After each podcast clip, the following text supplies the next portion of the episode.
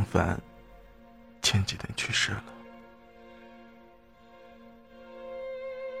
第二最好不相知，如此便可不相思。他去了淮阴区，说要拍槐花的照片。回北京的时候遇到了车祸，死去的时候他很安静，就像睡着了。司机说，他闭上眼睛前是说了些什么的，但是他们都没听清。谁也想不到，那天的聚会是以静静的哀思结束的。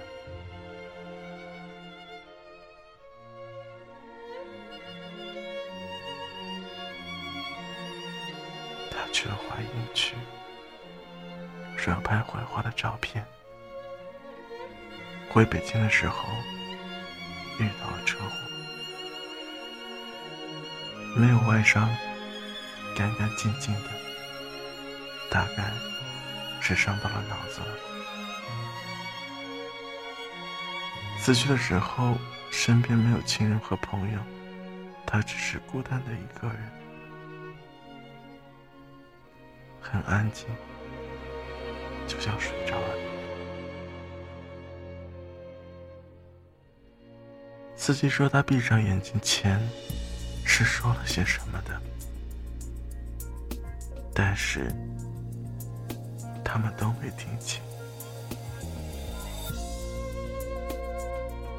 焦磊缓缓的讲述着孟凡生命的最后一刻，文静不知不觉的流下了眼泪。他仿佛看见了葵花纷繁的重影中那个静谧的少年，带入花香的残影。王者远去的身影，使人世间所有的纷乱的情思都平静了下来。初恋也好，杜晓峰也好，仿佛一下子失去了惆怅的味道。温静只是仔细的回想着孟凡的样子，可是不知道为什么，记忆中的这个人总是模模糊糊的。苏苏抽泣的声音。惹人一阵心酸。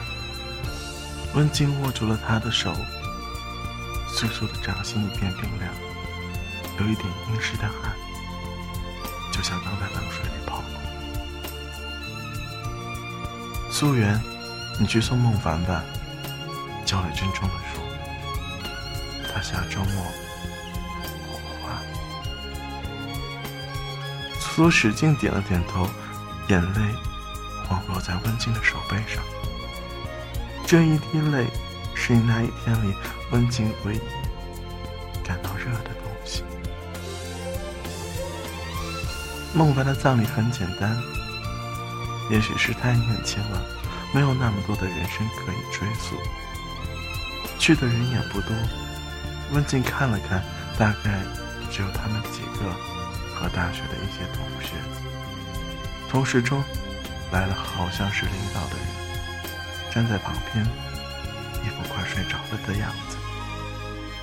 虽然同学聚会那天说好了都要来参加葬礼，但是真正来的也没有几个人。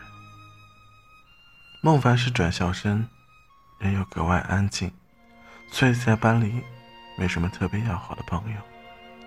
大概能记住他的，只有苏苏和豆豆喜欢过他的女生。整个追悼室显得很空旷，白色的花圈都是重复利用的产品，每次只要更换挽联就好了。陪着孟凡的父母站在一起的，是一个和他们年纪都相仿的女孩子。每个遗体告别的人走过，她都跟着鞠躬回礼。江磊悄声说：“她是孟凡的女朋友。”叫小兰，两个人好像已经谈婚论嫁了。躺在花丛中的孟凡，有着一种独特的美感。这么形容一个去世的人有些不妥当，但是温静在看见他的刹那，就是这么想的。就像焦磊说的一样，即使死于车祸，孟凡依然干净清新，在光线的照射下，甚至笼罩着一层透明感。也许这里遗用的人，也分外可怜这样美丽的人早夭，所以在最后一程替他梳理的格外安详。从温静这个角度看，他的嘴角仿佛还带着微笑。看到可能是梦幻中的微笑，温静才真切地记起了孟凡的模样。面对已经没有生气的面孔，才回忆起他生前的容貌。终归是件很抱歉的事。温景轻轻鞠了一躬，把白菊放在了他身边，而苏苏则又哭了好一阵。从追悼室出来，灿烂的阳光晃得人几乎睁不开眼。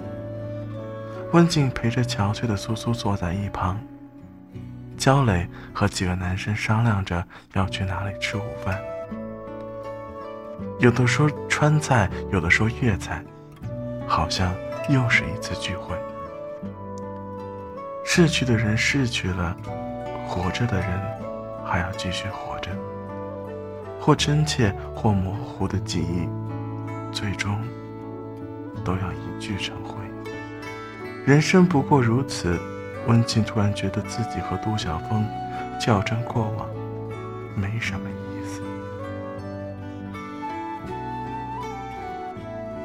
请问，温静被打断了思绪。小兰站在他们身后，微微弯着腰说话：“你们是孟凡的高中同学吧？”温静忙站起来说：“啊，是的，有什么需要帮忙的吗？”小兰摇摇头说：“没有了，谢谢你们今天拿来送他。”说着，他的眼圈又红了。我们应该的，请节哀。文静说。小兰擦了擦眼睛说：“虽然现在问这个不太合适，但是我还是想知道，有一件事，他一直没准确的告诉我。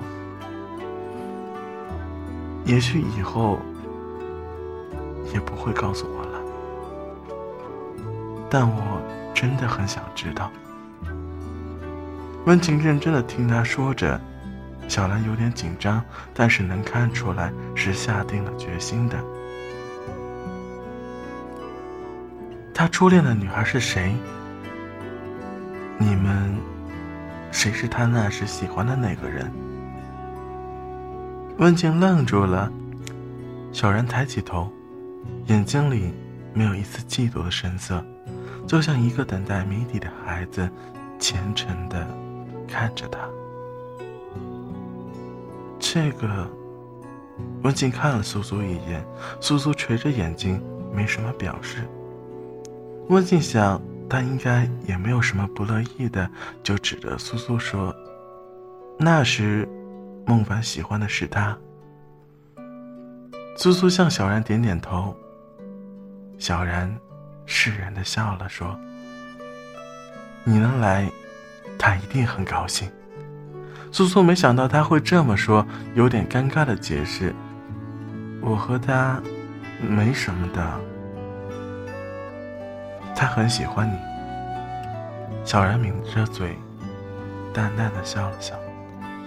我们刚开始好的时候，他就跟我说过，让我允许他在心里留一块地方放着你。我那时。还吃醋了呢。